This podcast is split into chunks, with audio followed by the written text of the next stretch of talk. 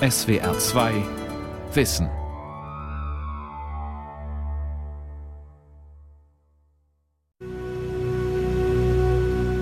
The light has gone out of our lives and there is darkness everywhere. Das Licht ist aus, überall nur Dunkelheit. Ich weiß nicht, wie ich Ihnen das erklären kann. Our beloved leader, Bapu as we called him, the father of the nation, is no more. Unser geliebter Anführer, Bapu, wie wir ihn genannt haben, der Vater der Nation, er lebt nicht mehr. Wir werden ihn nie wieder so sehen wie bisher. Wir werden nie wieder zu ihm laufen können, um seinen Rat oder seinen Trost einholen zu können. Es ist ein schwerer Schlag. Nicht nur für mich, sondern für Millionen Menschen in diesem Land. But to millions and millions in this country. Mahatma Gandhi, sein Mörder und Indien von Silke Dietrich und Jürgen Webermann.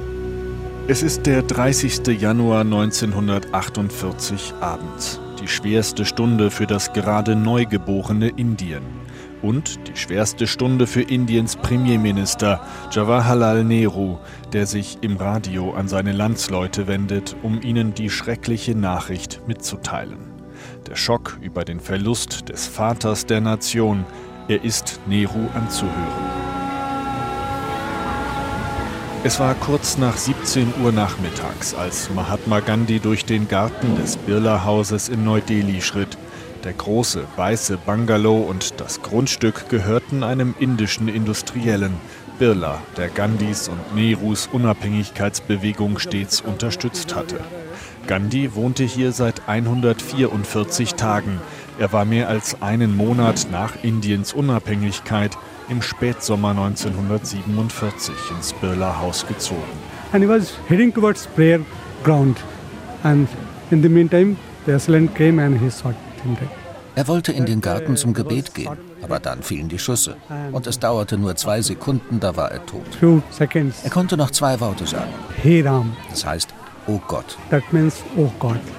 Die Punker Sri Gyan verwaltet das Birla Haus heute. Es ist eine Gedenkstätte. Wie an jedem Morgen tummeln sich auch an diesem kühlen Wintertag, 70 Jahre nach Gandhis Tod, Schulklassen am Birla Haus. Aufmerksam blicken die Kinder auf die in Beton gegossenen Fußabdrücke im Garten, die den letzten Weg Gandhis markieren sollen. We got independence on 15th of August and he was assistant on 30th of January. Wir waren im August 1947 unabhängig geworden und Gandhi starb fünf Monate später. Es ist so, als ob ein Kind, das gerade geboren wurde, nach wenigen Monaten seinen Vater verliert. So war das auch für Indien. And his father is no more. It was like that for him. Als die Schüsse im Garten des Birla-Hauses fielen, herrschte noch Chaos in dem jungen Staat. Teilung des britischen Vizekönigreichs in Pakistan, das Land der Muslime, und Indien hatte unvorstellbares Leid und Gewalt hervorgebracht. Millionen Menschen flohen aus ihrer Heimat in Pakistan oder Indien, Hunderttausende wurden in ihren Dörfern oder auf der Flucht von religiösen Extremisten umgebracht, Hindus, Muslime und Sikhs. Nehru und der pakistanische Staatsgründer Jinnah hatten stets betont, dass ihre Staaten säkular und für alle Religionen Heimat sein würden, aber das reichte nicht. Auch Gandhi, der mehrfach gegen die Gewalt in einen Hungerstreik getreten war, hatte das Morden nur zwischenzeitlich stoppen können, mehr aber auch nicht. Sein Traum von einem vereinten Indien war längst begraben, aber seine Idee vom friedlichen Zusammenleben der Religionen noch nicht.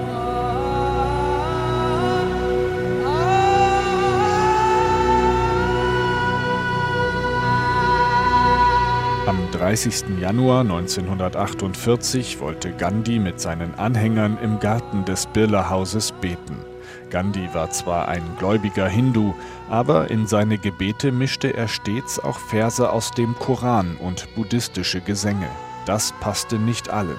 Und so war es ein Hindu-Extremist, Naturam Godse, der um 17.17 .17 Uhr eine Beretta-Pistole zog und auf Gandhi schoss. Es waren drei Schüsse aus kürzester Distanz. His background uh, was that that he was uh, having some differences of, of opinion with Mahatma. with regard to creation of Pakistan. Goetze hatte vor allem eine andere Meinung, was die Schaffung Pakistans angeht. Die Dokumente aus dem Gerichtsverfahren liegen jetzt alle offen.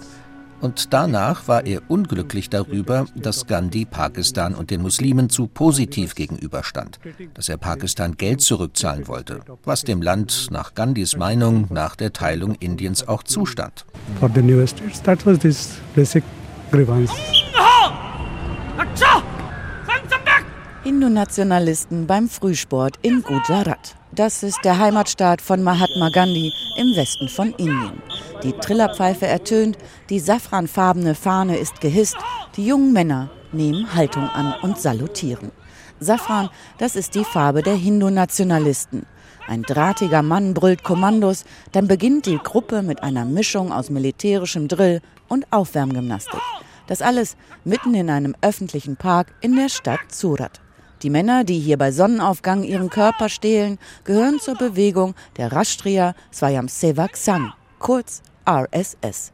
Diese nationale Freiwilligenorganisation ist eine radikal hinduistische Kadergruppe und heute der ideologische Überbau der Regierungspartei BJP.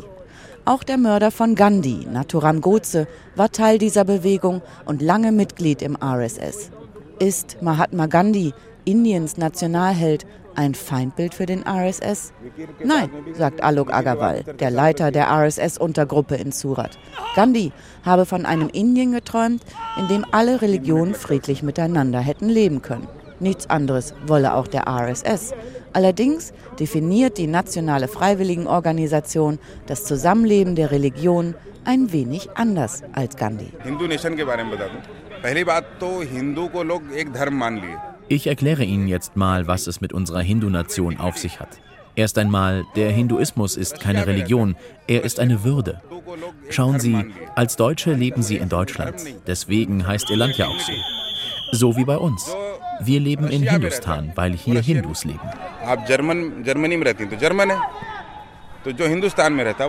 Das Land, in dem Agarwal lebt, heißt allerdings offiziell Indien.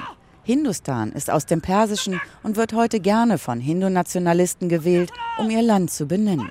Ähnlich wie Goze sind viele radikale Hindus verärgert darüber, dass Gandhi der Teilung Indiens durch die Briten zugestimmt hat und zwei neue Länder entstanden. Sie hätten lieber ein größeres Reich gehabt.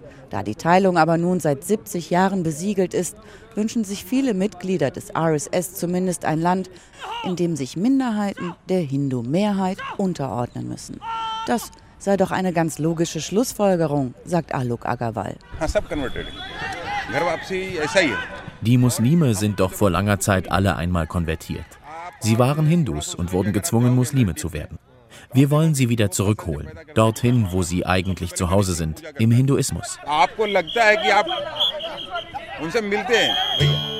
Seit dem 13. Jahrhundert wurden Teile Indiens von muslimischen Herrschern regiert. Später bauten die sogenannten Mogule, also Eroberer aus Zentralasien, eine Supermacht auf dem Subkontinent auf, bis ihr Reich im 19. Jahrhundert unterging.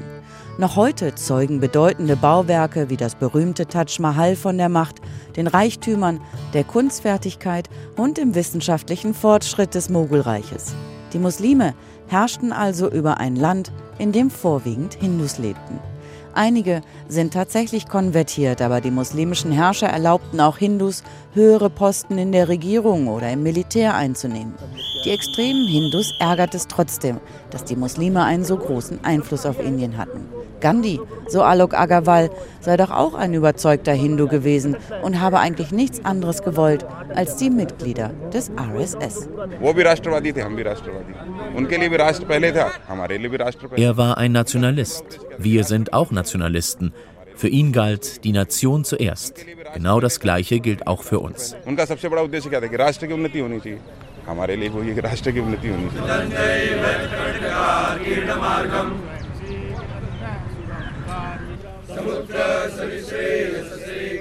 Im Park in Surat sitzen die rund 20 RSS-Männer zu erkennen an ihren Uniformen nach ihren Sportübungen noch in einem Kreis zusammen und beten. O Hinduland, hier bin ich glücklich aufgewachsen, heißt es in einer der Zeilen. Auch der derzeitige Premierminister Narendra Modi ist in der religiös-nationalistischen Bewegung RSS groß geworden. Heute wirbt er für seine Regierungskampagnen jedoch mit einem Wahrzeichen von Gandhi, seiner runden Brille. Sie ziert zum Beispiel Plakate, auf denen für Sauberkeit geworben wird. Hygiene war auch für den Vater der Nation eines seiner wichtigen Prinzipien. Weil die indische Regierungspartei BJP mit dem Erbe von Gandhi wirbt und der Mahatma von vielen Menschen als Nationalheld verehrt wird, möchte der RSS nicht so gern mit dem Mörder des Unabhängigkeitskämpfers in Verbindung gebracht werden. Lassen Sie mich eines klarstellen. Godse war kein Mitglied unserer Organisation. Es gibt natürlich viele Menschen, die sich uns anschließen. Und nehmen wir an, einer von denen mag Gandhi nicht und entscheidet sich dazu, ihn umzubringen. Was kann der RSS dafür? Der RSS hat das nicht geplant. Stimmt das wirklich? Gibt es keinerlei Verbindung zwischen Goze und dem RSS? Nachfrage bei Shashi Tharoor, einem der bekanntesten Politiker Indiens. Tharoor sitzt für die Kongresspartei im indischen Parlament in der Opposition. Er ist außerdem ein Bestsellerautor. Zuletzt hatte er die britische Kolonialzeit als Ära der Dunkelheit bezeichnet und Großbritannien aufgefordert, sich zumindest symbolisch zu entschuldigen. Sein Indien ist nicht das Indien der RSS-Anhänger, die das Land den Hindus unterwerfen wollen und für die Muslime und auch Christen Nachkommen von Invasoren und und Kollaborateuren sind, aber keine Mitbürger. Shashi Tharoor steht für einen säkularen Staat, der allen Religionen gleichermaßen Schutz bietet, ganz in der Tradition Mahatma Gandhis. Für ihn ist der Mörder Gandhis sehr wohl dem RSS zuzuordnen. Und nicht nur das, der RSS trägt für Shashi Tharoor eine Mitverantwortung für die Tat. Well, Godse was a member. Naja, Gotze war ein Mitglied sowohl des RSS als auch einer anderen extremen Organisation, keine Frage. Einige behaupten, er habe die Gruppe vorher verlassen, sozusagen in letzter Minute, damit der Mord nicht auf den RSS zurückfällt. Aber es gibt sehr viele Anekdoten von RSS-Führern, die nach der Tat Süßigkeiten verteilt haben und den Mord gefeiert haben, während der Rest des Landes unter Schock stand. It is entirely clear that RSS as an institution did not order Godse to kill Mahatma Gandhi. Der RSS hat den Mord nicht angeordnet, aber sie haben permanent gegen die Muslime gepredigt. Ganz offen. Sie wollten damals alle Muslime nach Pakistan abschieben. Sie hetzten gegen alle, die in ihren Augen den Muslimen zu positiv gegenüberstanden. Tatsächlich gibt es noch heute sogar Parlamentsabgeordnete der Regierungspartei BJP und Aktivisten im RSS, die Gandhis Mörder als Held bezeichnen sowie als wahren Patrioten. Der Premierminister dagegen, Narendra Modi, missbrauche Gandhi für seine politischen Ziele und Kampagnen, sagt Tharoor. Denn auch der Premierminister habe für den großen Mahatma in Wahrheit nicht viel übrig. Seine Parolen seien deshalb nicht mehr als Lippenbekenntnisse. I mean that um, while the Prime Minister seems to be comfortable to embrace the associations of Mahatma Gandhi as an iconic figure respected around the world. Was ich damit meine, ist, dass der jetzige Premierminister Gandhi als Ikone sieht, die in der ganzen Welt respektiert wird, als Symbol für Frieden und Gewaltfreiheit. Aber Modi ignoriert so viele andere Aspekte. Zum Beispiel setzte sich Gandhi für kleine Bauern und Unternehmer ein. Für eine Ökonomie, die aus den vielen Dörfern gespeist wird. Modi dagegen steht für Großprojekte, für die Großindustrie. Er will Investoren anlocken, also etwas ganz anderes als Gandhi wollte. Communalism is something which is key to the, the BJP's political message, even in elections. The polarization of Hindu voters has been a very well established das Aufhetzen von Hindus und Muslimen ist immer noch ein entscheidendes Element der aktuellen Regierungspartei BJP. Eine erfolgreiche Taktik. Gandhi dagegen hat alles dafür getan, um Frieden zwischen den Bevölkerungsgruppen zu erreichen. Zum Beispiel lebte er 1947 demonstrativ im Haus eines Moslems in einem muslimischen Viertel von Kolkata, als er gefastet hat als Protest gegen die Unruhen. Er sagte, er werde eher in Pakistan leben als in Indien, ein Standpunkt, der sich von der aktuellen Regierung doch sehr unterscheidet. Shashi Tharoor wirft der aktuellen indischen Regierung vor, sich ein paar Rosinen wie die Säuberung der indischen Flüsse herauszupicken und mit Gandhi zu verbinden, aber seine moralischen Botschaften völlig zu ignorieren. Doch Modi, der Premierminister, gewinnt derzeit eine Wahl nach der anderen. Viele Inder verehren ihn. Ist Mahatma Gandhi also nur noch eine Symbolfigur, die Plakate ziert und für politische Botschaften genutzt wird, die aber nur wenig mit ihm und seinen Idealen zu tun haben? Was ist von ihm geblieben in einer indischen Gesellschaft, die gespalten ist in Hindu-Extremisten und Modi-Verehrern auf der einen Seite und den Anhängern eines säkularen Staates, der sich nicht in Religion einmischen soll? In einem Land, in dem regelmäßig Menschen gelyncht werden, nur weil sie eine den Hindus heilige Kuh getötet haben sollen. I'll be very honest and say Gandhi is more an ideal and an aspiration than somebody who's followed on an active basis. Um ehrlich zu sein, ja, Gandhi ist mehr ein Ideal als jemand, dessen Anhänger so leben, wie er es getan hat. Es gibt zwar überall sogenannte Gandhianer, es gibt Gandhi-Gesellschaften, es gibt Leute, die ihn verehren, die über ihn schreiben oder seine Bücher lesen. And show me one story which is the direct result of a Gandhian influence. I would be a surprise man. Aber werden Sie in den Zeitungen an irgendeinem x-beliebigen Tag in den Überschriften irgendetwas finden, was wirklich auf Gandhi zurückgeht? Ich glaube nicht. Schauen Sie sich die Fernsehnachrichten eine Woche lang an und zeigen Sie mir eine Geschichte, die direkt von Gandhis Idealen getragen wird. Ich wäre sehr überrascht. Ich will dafür nicht Gandhi verantwortlich machen, sondern uns selbst. Wir haben darin versagt, seine großen Ideale und die Beispiele, die er für uns gesetzt hat, auch zu verinnerlichen. That is not to blame Gandhi, that is to blame us. Ein Bahnhof in Gujarat im Westen Indiens, dem Heimatstaat von Mahatma Gandhi. Von hier wurde der Freiheitskämpfer im Jahr 1930 in einen Schnellzug verfrachtet, um ins Gefängnis gebracht zu werden. Ein Gedenkstein und ein kleiner Bahnhof, der Gandhis Namen trägt, erinnern heute daran. Ganz in der Nähe hatte Gandhi seinen Salzmarsch beendet, der ihn in der ganzen Welt berühmt gemacht hatte. Mit seinen Anhängern war er aus Protest gegen das Salzmonopol der Briten hunderte Kilometer weit gelaufen. In dieser Zeit hatte die britische Regierung im ganzen Land die Gewinnung von Salz sowie dessen Handel kontrolliert und am Ende so hohe Steuern darauf erhoben, dass die armen Menschen sich kaum noch Salz leisten konnten, obwohl sie es gerade im heißen Indien so dringend brauchten. 24 Tage war Gandhi mit seinen Mitstreitern unterwegs, bis sie endlich das arabische Meer erreichten.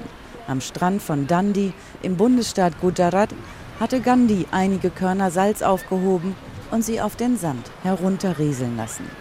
Diese Geste wurde das Protestsymbol gegen das Salzmonopol der britischen Regierung.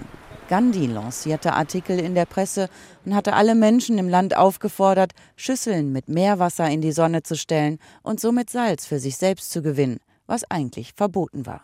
Deshalb mussten Gandhi und viele andere Inder ins Gefängnis. Aber die internationale Öffentlichkeit hat so großen Druck auf die Briten ausgeübt, dass Gandhi nach einem halben Jahr wieder entlassen werden musste. Viele Inder hatten unterdessen einfach ihr Salz selbst hergestellt, sodass die britische Regierung am Ende eingelenkt hat und erlaubte, dass indisches Salz steuerfrei verkauft werden durfte. Ein Schritt in Richtung Unabhängigkeit von Indien war getan. Gandhis Urenkelin lebt heute in der Nähe des Strandes, wo der Salzmarsch sein Ende gefunden hatte. Nilam Parikh ist 84 Jahre alt, sechs Jahre älter, als ihr Urgroßvater hatte werden können. Die Unabhängigkeit von der britischen Kolonialmacht habe Gandhi ja noch erleben dürfen, sagt sie. Aber die Ungerechtigkeit würde in Indien noch bis heute fortdauern. Unter den Briten waren wir Sklaven. Wir haben gegen sie gekämpft, sie rausgeworfen und unsere Freiheit erlangt. Dann aber haben die reichen Menschen im Land die Unabhängigkeit an sich gerissen. Sie haben ihre eigenen Regeln geschaffen. Und die armen Menschen im Land sind Sklaven geblieben. Heute arbeiten die Politiker nur für sich selbst. Und die Menschen am unteren Rand bleiben arm. Nilam war noch ein kleines Kind, als sie mit ihrer Mutter und ihren Geschwistern ihren Urgroßvater Gandhi besuchen ging. Heute hat sie rein äußerlich viele Ähnlichkeiten mit ihm. Sehr klein, sehr schmächtig und sie trägt eine Brille. Die wackelt ein wenig hin und her, wenn sich Nilam Parikh an ihren Großvater erinnert, denn sie muss ein wenig dabei kichern.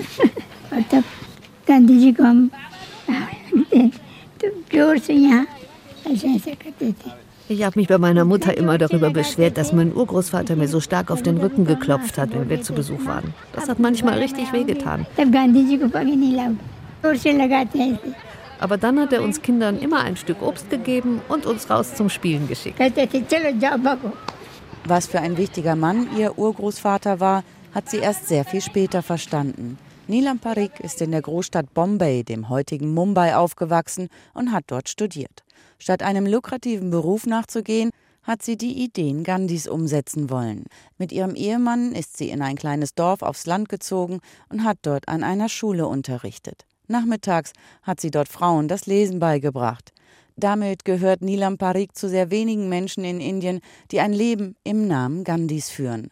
Würde Bapu, also der Vater der Nation, noch leben, wäre alles gut in ihrem Land, sagt sie lächelnd.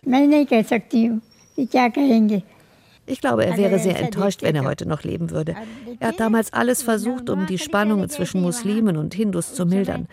Alle Kinder haben ihn Bapu genannt, die muslimischen, die Parsen, die Hindus. Er war der Vater von allen. Ich bin mir sicher, würde Gandhi das heutige Indien sehen, er würde zu Gott beten, dass er ihn von diesem Ort wegholen möge. Mahatma Gandhi träumte nicht nur vom friedlichen Zusammenleben der Religion, sondern auch von einem Indien, in dem die kleinen Bauern durch fairen Handel genug Geld hätten verdienen können, um zu überleben. Seine Urenkelin Nilam Parikh ist nicht nur enttäuscht, dass die Revolution von unten in ihrem Land nie stattgefunden hat. Die 84-Jährige ist sauer, dass die Politiker den Namen ihres Urgroßvaters missbrauchen, um politische Kampagnen zu fahren.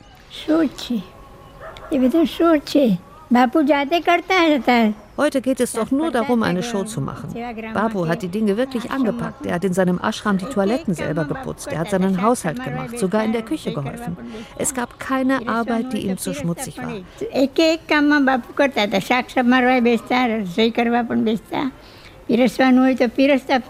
Er hat alles, was er getan hat, aus tiefstem Herzen gemacht. Die Politiker von heute nehmen einen Besen in die Hand, um mit diesem Foto dann in der Zeitung zu landen. Das ist alles nicht echt. Heute ist Nilam Parikh selbst Großmutter. Sie hakt sich bei ihrer Enkelin ein, als sie auf eine Bambushütte zusteuert. An diesem Ort hat Gandhi zwei Wochen lang mit seinen Anhängern Artikel für Zeitungen geschrieben und alle Menschen, arm oder reich, im Land dazu aufgerufen, sich den Unterdrückern, damals den Briten, zu widersetzen. Nachdenklich schaut sie auf das Foto ihres Urgroßvaters, das an der Gedenkstätte angebracht wurde, und schüttelt ihren kleinen Kopf.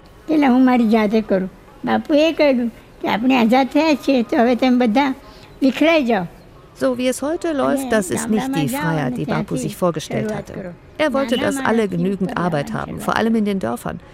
Die Politiker müssten heute genau dort ansetzen und den armen Menschen und Dorfbewohnern mehr Rechte geben. Aber es passiert nichts dergleichen. Im Gegenteil. Die da oben machen Politik, die bei den Menschen unten nie ankommt. Indien hatte nach Gandhis Tod tatsächlich noch versucht, zumindest die ökonomischen Ideale, von denen Nilam Parikh noch heute träumt, ansatzweise umzusetzen. Der Weg dahin war eine Art indischer Sozialismus, der aber spätestens 1991, als das Land pleite war, begraben werden musste. Seitdem hat sich Indien geöffnet. Das Land ist heute extrem kapitalistisch. Inzwischen gibt es hier genau 100 Milliardäre und bis zu 200.000 Millionäre. Und trotzdem sterben immer noch zigtausende Menschen an Mangelernährung. Die Dörfer, die Gandhi und seiner Urenkelin Nilam so wichtig sind, bluten aus. Ihre Bewohner, die ihr Glück als Tagelöhner in den Städten versuchen, werden dort in der Regel ausgebeutet. Die heiligen Flüsse Indiens sind zu Kloaken verkommen und das Birla-Haus, der Ort, an dem Mahatma Gandhi vor 70 Jahren ermordet wurde, versinkt an diesem Wintermorgen im Smog, der so dicht ist wie in wohl keiner anderen Hauptstadt der Welt. All das macht auch Dipankar Shrigyan, den Direktor der Gandhi-Gedenkstätte im Birla-Haus, ein wenig ratlos. From 1948 to 2017, Indien hat sich unglaublich verändert seit seinem Tod. Wir haben aber immer Gandhis Ideen für eine nachhaltige Entwicklung beherzigt. Wir machen das eigentlich immer noch. Ich meine, er hat ja schon vor 100 Jahren von einer nachhaltigen Entwicklung gesprochen. What we have changed after about 70 years, that we have, we are become more greedy. Aber wir sind auch gieriger geworden. Ganz sicher wäre er traurig, wenn er sehen müsste, wie es heute hier läuft, wie wir die Natur vergessen haben. Er wäre ein trauriger Mann. Jeden Tag kommen die Menschen in Indien mit Gandhi in Berührung. Sein Konterfei ist auf alle Geldscheine des Landes gedruckt. Braucht Indien aber heute vielleicht einen neuen Mahatma Gandhi? Gandhi need not has to come back as a person. Nein, Gandhi muss nicht als Person zurückkommen. Aber wir müssen uns wieder mehr um seine Philosophie kümmern. Heute haben die Kinder, die unsere Gedenkstätte besuchen, viel mehr von ihm verstanden als die Älteren. Das gibt mir Hoffnung. Früher haben sich nur wenige um Hygiene, Toiletten für Arme und um die Umwelt gekümmert. Aber die Kinder interessiert das. Und so stoßen sie auf Gandhi. Und sie verstehen, was er meinte. Das ist schön. That's the beauty. Vielleicht hat Dipankar Shrigyan recht. Indien ist ein junges Land. Jeder zweite Mensch ist jünger als 25 Jahre. Indien versteht sich, den Hindu-Extremisten zum Trotz, immer noch als multireligiöses Land und säkularer Staat, genauso geliebt von Hindus wie von Christen, Buddhisten, Sikhs und Muslimen. Der Muezzinruf und das Läuten der Tempelglocken scheinen nach wie vor ein unverrückbarer Bestandteil des Alltags zu sein. An jedem 2. Oktober feiert Indien Gandhis Geburtstag. Der 30. Januar, sein Todestag, ist der Tag der Märtyrer. Der Mahatma, übersetzt die große Seele, ist immer noch in vielen Köpfen präsent. Es heißt, Gandhi sei zwar gewaltsam, aber mit sich im Reinen gestorben. Als er nach den tödlichen Schüssen im Birla-Haus aufgebahrt wurde, trauerten dort seine engsten Weggefährten um ihn, darunter der damalige Premierminister Nehru, aber auch der letzte britische Gouverneur, Lord Mountbatten.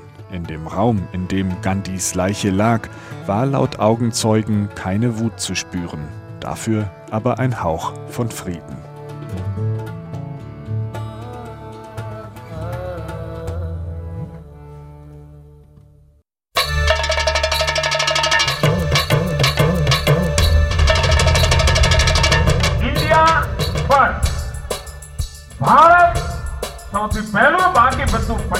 Indien zuerst. Alles andere kommt danach. Das Wichtigste ist die Nation, unser Gefühl, unsere Identität. All das verdanken wir dem nationalistischen Ansatz der Bharatiya Janata Party, unserer indischen Volkspartei. In unserer Stadt hatten die Hindus ihren Hang zur Friedfertigkeit aufgegeben. Wir haben hier das Sagen, schrien sie. Also stiegen sie auf die Moscheen, schwenkten die Fahne ihrer Göttin, die sie an der Spitze eines Dreizacks aufgehängt hatten, und brüllten, diesen Moslems werden wir heimzahlen, was sie uns angetan haben.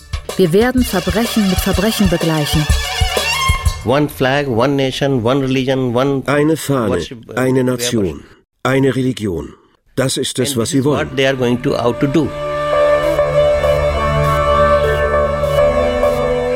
Hindu-Nationalismus. Literarische Stimmen aus Indien von Dominik Müller.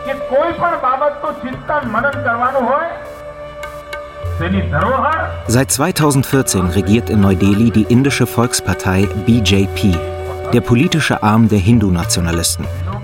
Indien den Hindus lautet ihr Motto und das ihres Premierministers Narendra Modi. Vor allem Muslime und kritische Intellektuelle sind ihnen ein Graus.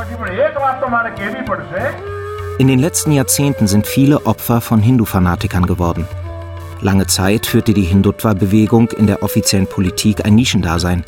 Doch seit den 1990er Jahren ist sie immer stärker geworden. Seitdem setzen sich auch indische Schriftstellerinnen und Schriftsteller mit dem Hindu-Nationalismus auseinander. Gitanjali Shri zum Beispiel und Uday Prakash, deren Werke auch ins Deutsche übersetzt sind. Ebenso wie die von Arundhati Roy, bekannt geworden durch ihren Roman Der Gott der kleinen Dinge. Roy ist eine scharfe Kritikerin der politischen Entwicklungen in ihrem Land. In 1990, two things happened in India. On the one hand, 1992 sind zwei wesentliche Dinge passiert. Manmohan Singh, der damalige Finanzminister, öffnete unsere Wirtschaft für die neoliberalen Konzerne. Lal Krishna Advani, später Spitzenkandidat der BJP für das Amt des Premierministers, startete seine landesweite Kampagne für die Zerstörung der Babri-Moschee sprach von der Überlegenheit der Hindus und so weiter. Also die Privatisierungskampagne und der offene Faschismus begannen zum selben Zeitpunkt. Heute kulminieren diese beiden Entwicklungen. Aus der Geschichte Deutschlands ist diese Verbindung zwischen Konzernen und Faschismus ja gut bekannt. In ihrem 2017 veröffentlichten Roman Das Ministerium des äußersten Glücks beschreibt Arundhati Roy die Bestrebungen der neuen Herrscher in Indien. Zum Beispiel in einem Porträt der Hauptstadt Neu-Delhi. Die tausend Jahre alte Hexe, dösend, aber nicht schlafend. Nicht einmal zu dieser Stunde. Graue Überführungen wandten sich aus ihrem Medusenhaupt, verhedderten und entwirrten sich im gelben Dunst der Sodiumlampen. Schlafende Obdachlose lagen auf ihren hohen, schmalen Gehwegen. Kopf an Zehen, Kopf an Zehen, Kopf an Zehen bis in die Ferne. Alte Geheimnisse verbargen sich in den Furchen ihrer lockeren Pergamenthaut. Jede Falte war eine Straße, jede Straße eine Kirmes.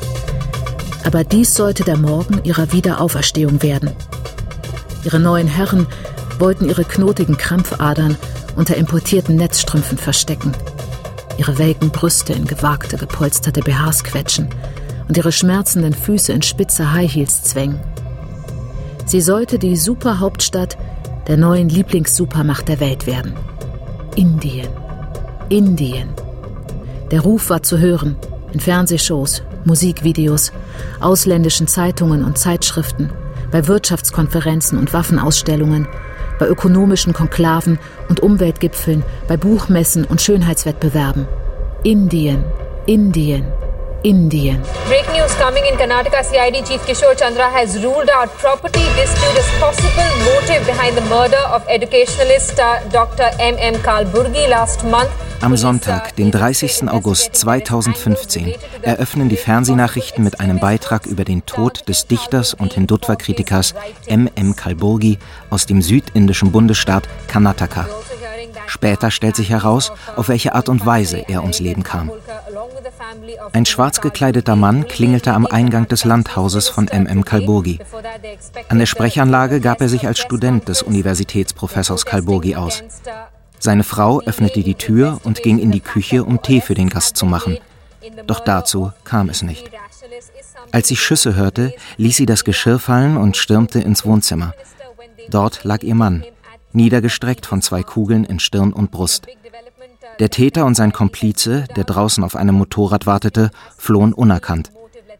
Die Ermittlungsbehörden des von der BJP regierten Bundesstaates behaupteten zunächst, es habe sich um einen Familienstreit gehandelt. Other angles. Rohini, what's uh, what's common in these three murders is that all these three educationalists and rationalists were receiving threats from extremist groups uh, for their writings. M.M. Kaburgi war bis dahin der letzte von drei Intellektuellen, die Kritik am Hindu-Nationalismus übten und ermordet wurden.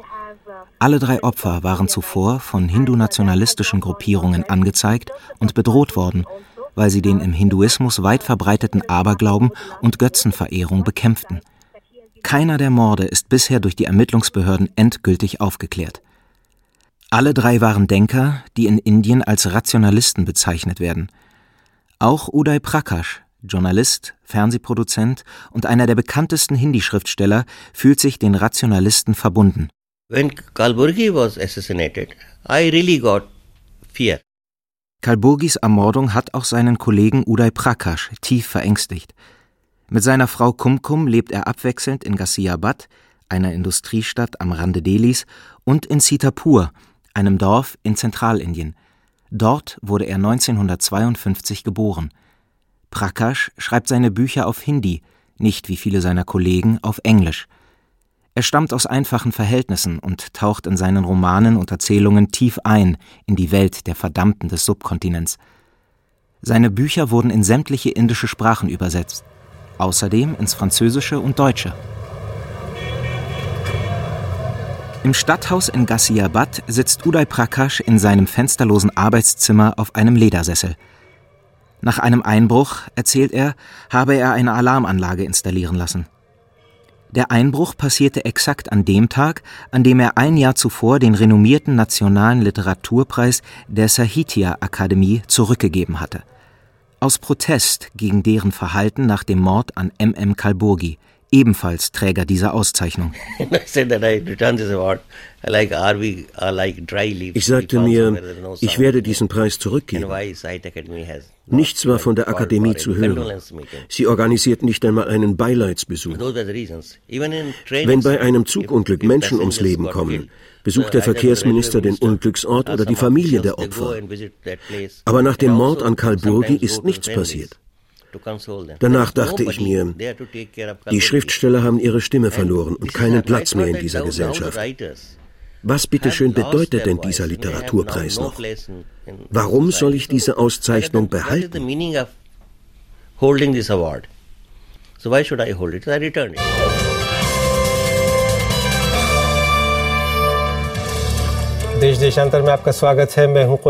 Mit seinem Protest gegen die staatliche Gleichgültigkeit löste er eine regelrechte Lawine aus. Innerhalb kürzester Zeit gaben Dutzende Literaten ihre Auszeichnungen an die Akademie zurück. Schriftstellerinnen und Schriftsteller demonstrierten in der Hauptstadt. Die Medien berichteten ausführlich. Regierungsnahe Kommentatoren behaupteten, die Kampagne sei anti-indisch und von Feinden der Nation inspiriert. In seinem Roman Dr. Vakanka aus dem Leben eines aufrechten Hindus erzählt Uday Prakash von einem gläubigen hinduistischen Arzt, der in eine Mordgeschichte verwickelt wird. Anfang der 1990er Jahre wurde das Buch zunächst als Fortsetzungsroman in einer Hindi-Zeitung veröffentlicht und erfuhr Kritik und Ablehnung aus allen politischen Lagern. There was a, one magazine, Hans, Damals gab es ein Literaturmagazin namens Hans. In ihrem Editorial schrieben sie, Uday Prakash sei nun zum RSS gewechselt, dem hindu-nationalistischen Freiwilligenchor, weil die Hauptfigur ein RSS-Mann sei. Mindestens fünf, sechs große Namen der indischen Literaturszene haben mich in dieser Weise kritisiert. Meine Glaubwürdigkeit unter den linken Schriftstellern war dahin. Aber glücklicherweise wurde mein Roman trotzdem sehr gut angenommen und sogar fürs Theater adaptiert. Als es in Jabalpur aufgeführt wurde, einer Großstadt in Zentralindien, attackierten RSS-Anhänger das Theater und die Schauspieler. Sie kamen mit Gewehren und Bomben und solchen Zeug. Ich fragte, also wenn mein Stück im Sinne der ASS ist, warum greifen diese Leute dann das Theaterstück an? Prakashs Hauptfigur, der tiefreligiöse Hindu Dr. Vakanka, fühlt sich den einfachen Leuten verpflichtet, unter anderem einer muslimischen Familie. Deren Vater wurde von einem Polizisten erschossen. Der Superintendent der Polizei ist überzeugtes Mitglied des Sangh Parivar, des Dachverbands der Hindu-Nationalisten, der sich angeblich auf die humanistischen Ideale des Hinduismus beruft. Auch Dr. Vakanka ist Mitglied des Verbandes. Der Superintendent fordert Vakanka nun auf, zu lügen. Er solle schreiben, der muslimische Vater sei durch einen Unfall ums Leben gekommen. Das bringt den tiefgläubigen Hindu Dr. Vakanka in innere Bedrängnis. Als Mitglied des Sangh war er stets darum bemüht gewesen, das gebrochene Selbstwertgefühl der vernachlässigten und gedemütigten Hindus, ihren Nationalstolz und den Glauben an ihre unter den starken westlichen Einflüssen ins Wanken geratene Religion wieder zu stärken. Er hatte doch eigentlich Gott erfinden und eine göttliche Ordnung aufbauen wollen. Wie war er dann so plötzlich in die Hände dieser Verbrecher geraten? Dr. Vakanka merkt zunächst nicht, dass er und sein Glaube benutzt werden. Doch dann wird seine vermeintliche Naivität von Zweifeln erschüttert. Manchmal denke ich, dass nur ein egoistisches und selbstsüchtiges Leben der menschlichen Natur entspricht. Wer auf ein solches Leben verzichtet und sich von ihm distanziert, wird von den gewöhnlichen Menschen für verrückt erklärt. Die Liste der korrupten und bestechlichen Beamten und Staatsangestellten unseres Bezirks, die ich vor einem Monat fertiggestellt hatte, wird von den Politikern noch immer zurückgehalten. Ich bin tief beunruhigt. Hoffentlich war mein Leben nicht völlig vergeblich. Auf nur knapp über 100 Seiten erzählt Uday Prakash in Dr. Vakanka eine dichte und bis heute aktuelle Geschichte, in der die Hauptfigur in vielen Rollen lebendig wird. Als Freund, Vater und Ehemann, als Arzt und als Parteimitglied. Es ist die Geschichte eines Arztes, den ich sehr gut kannte. Uday Prakash ist ein aufmerksamer Beobachter. Die Geschichten der Menschen, denen er auf seinen Reisen begegnet, vor allem in den indischen Dörfern und Slums, erzählt er in seinen Romanen vor dem Hintergrund politischer Ereignisse. Als ich mein Dorf besuchte, gab es dort eine Ausgangssperre. Ich fragte nach dem Grund. Die Polizei hatte einen muslimischen Jungen erschossen, den ich kannte. Ein sehr netter Junge, der sich für gute Literatur begeisterte. Als ich weiterfragte, erfuhr ich, dass er vorsätzlich getötet worden war, um religiöse Spannungen zu schüren, die sie für ihre eigene Sache nutzen wollten. Zur selben Zeit pilgerten fanatische Hindus nach Ayodhya und ähnliches passierte überall in Indien.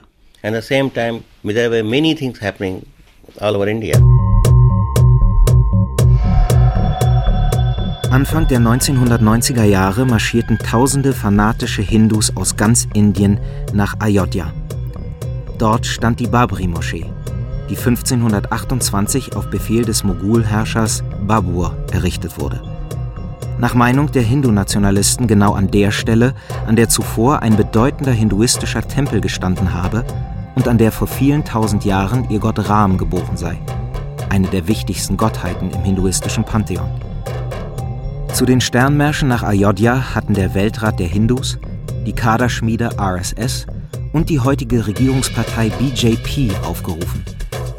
Unterwegs kam es immer wieder zur Gewalt gegen Angehörige der muslimischen Minderheiten in Indien. 1992 zerstörten die Hindu-Nationalisten schließlich die Babri-Moschee. Diese Entwicklungen und die Ereignisse in seinem Heimatdorf lieferten den Hintergrund für Uday Prakas Roman. Jansangh को भारतीय जनता पार्टी को या રાષ્ટ્રીય સ્વયંસેવક સંઘની સંસ્કાર યાત્રા કો આપણે એક મજબૂત કાઠું રચાણું છે Narendra Modi Der indische Premierminister ist ein charismatischer Redner. Er peitscht seine Worte ins Publikum. Manchmal liegt in seiner Stimme, seiner Gestik, seiner Mimik etwas Bedrohliches. Als er noch Oppositionsführer der BJP war, warf er der regierenden, säkular orientierten Kongresspartei vor, sie vernachlässige die Interessen der hinduistischen Mehrheit. Und sie sei nicht hart genug gegen Terroristen und das Nachbarland Pakistan vorgegangen, weil sie sich muslimische Wählerstimmen sichern wollte. Immerhin 170 Millionen Inder sind Muslime.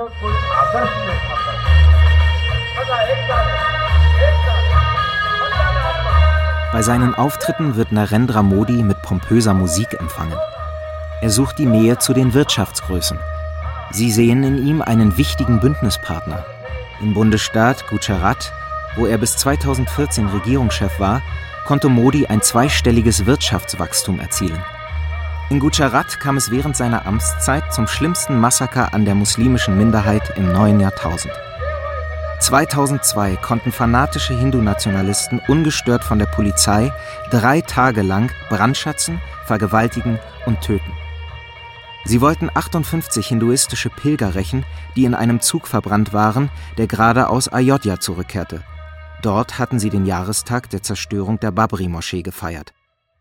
Narendra Modi und die Hindu-Nationalisten deklarierten den Zugbrand als terroristischen Anschlag – die Ursachen sind jedoch bis heute ungeklärt. Mehr als tausend Menschen, fast ausschließlich Muslime, wurden bei den anschließenden Pogromen ermordet. Mehr als hunderttausend von ihnen mussten fliehen. Die Zahl der vergewaltigten Frauen konnte nicht ermittelt werden. In unserer Stadt hatten die Hindus ihren Hang zur Friedfertigkeit aufgegeben. Diesen Moslems werden wir heimzahlen, was sie uns angetan haben. Wir werden Verbrechen mit Verbrechen begleichen. Die frommen Asketen, allen voran die Sadhus, erwachten aus ihrer meditativen Versenkung und stachelten nun, anstatt die Götter zu verehren, ihre Glaubensbrüder auf. Gitanjali Shri schrieb ihren Roman Unsere Stadt in jenem Jahr unter dem Eindruck einer großen hindu-nationalistischen Offensive gegen die muslimische Minderheit in Indien. Es war Ende der 90er Jahre, in der Zeit zwischen der Zerstörung der Babri-Moschee und den Pogromen von Gujarat, wo die Schriftstellerin damals lebte. Ihr Roman ist das Porträt einer fiktiven, aber typischen indischen Großstadt.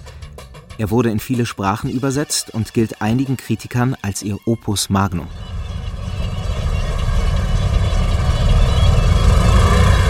Gitanjali Shri wohnt heute im Westen Neu-Delhis. Per Autorikscha geht es im Schritttempo durch die verstopften Straßen der Millionenmetropole, über den stinkenden Yamuna-Fluss, vorbei an Slums und Mülldeponien. Die Schriftstellerin und ihr Mann leben in einer ruhigen, bewachten Siedlung. Gitanjali Shri ist Anfang 60, gekleidet in einen eleganten, traditionellen Sari. Sie erinnert sich an die Zeit, in der ihr berühmtester Roman entstand.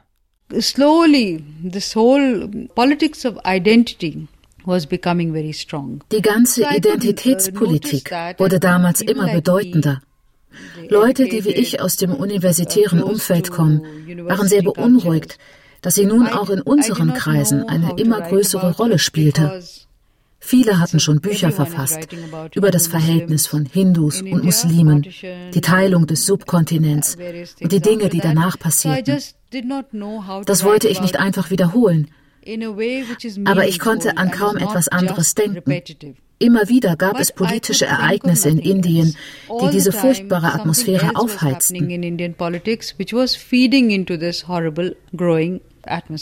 Gitanjali Shri entwickelt die Geschichte in Unsere Stadt in jenem Jahr behutsam.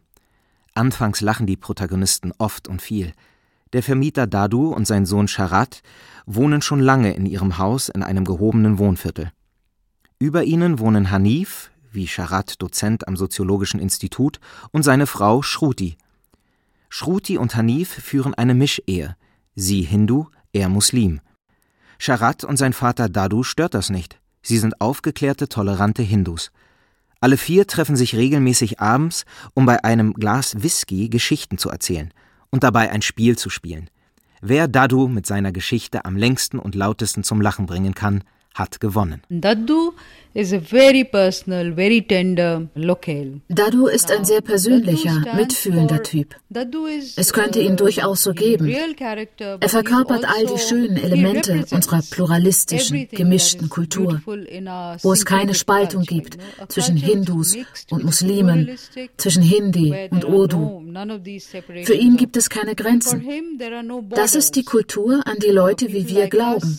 Und Dadu steht als Symbol dafür. And Dadu is the icon for that and the emblem of that. Die Unbeschwertheit im Wohnzimmer der Protagonisten wird zunächst durch die Feindseligkeiten in der Stadt nicht getrübt. Die Akademiker begegnen der Irrationalität mit dem Gefühl der Überlegenheit. Sie reißen Witze über die Engstirnigkeit der Fanatiker, während auf der anderen Seite des Flusses zwischen Tempel und Universität die Hasspredigten der Hindu-Nationalisten ertönen.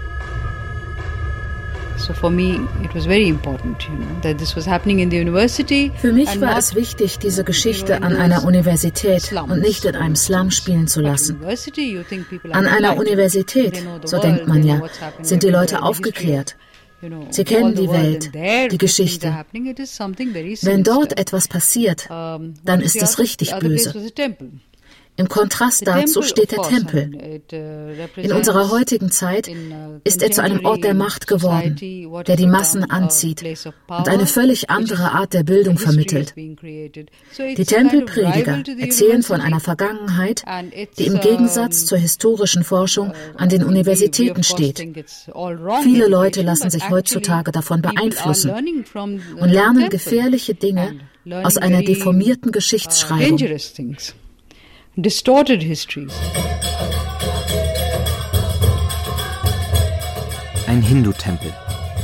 Er ist weiträumig abgesperrt. Ein Wachmann kontrolliert, wer hereinkommt.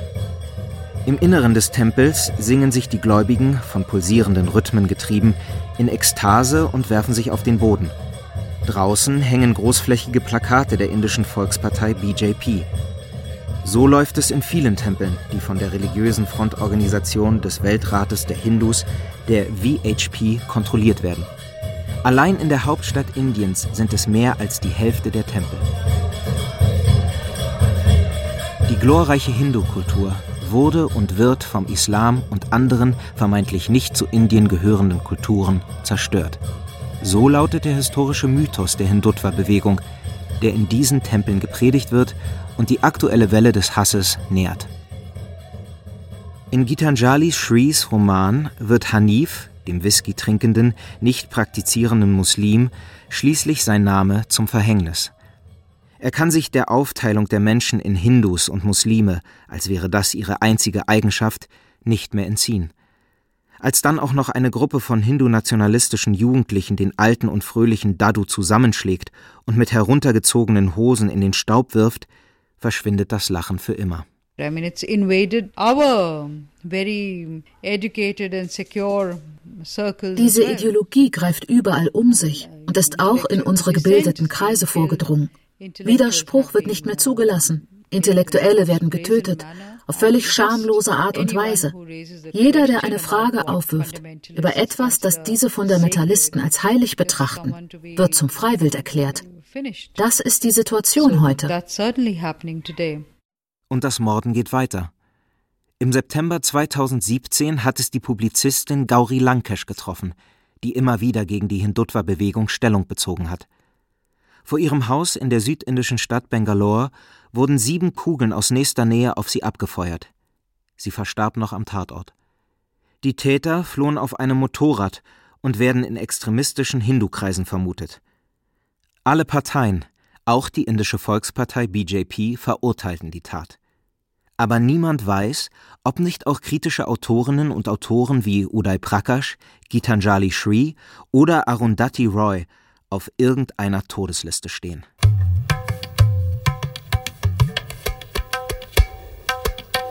Gujarat Kalala war noch immer der Chefminister in Gujarat.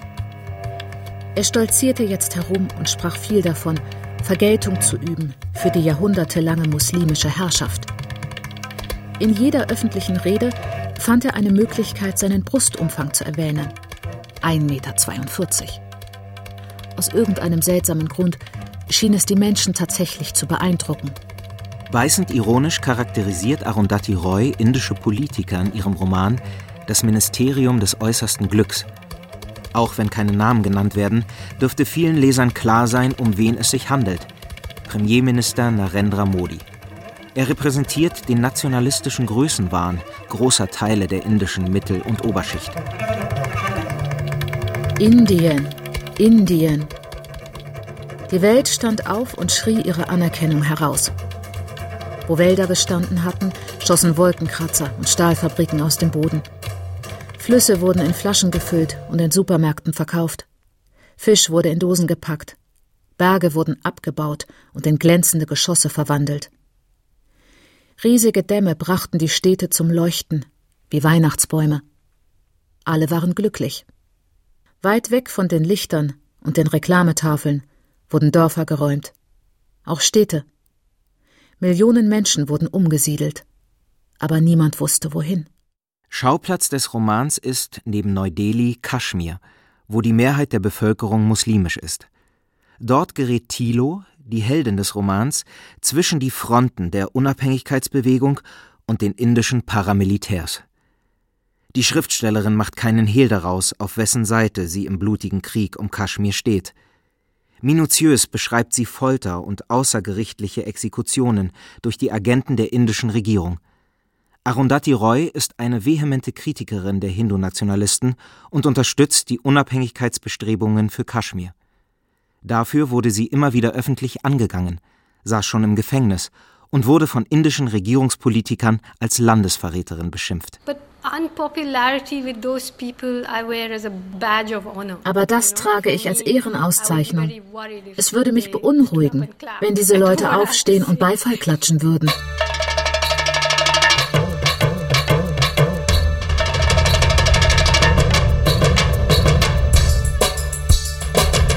Anders als viele indische Kolleginnen und Kollegen, die heute in London oder New York leben, blieb Arundhati Roy weiterhin in ihrem Heimatland. Doch 2016 schürten die staatstragenden Medien eine regelrechte Pogromstimmung gegen sogenannte Feinde der Nation. Dabei fiel ihr Name. Den Roman Das Ministerium des äußersten Glücks schrieb sie deshalb lieber im Londoner Exil zu Ende.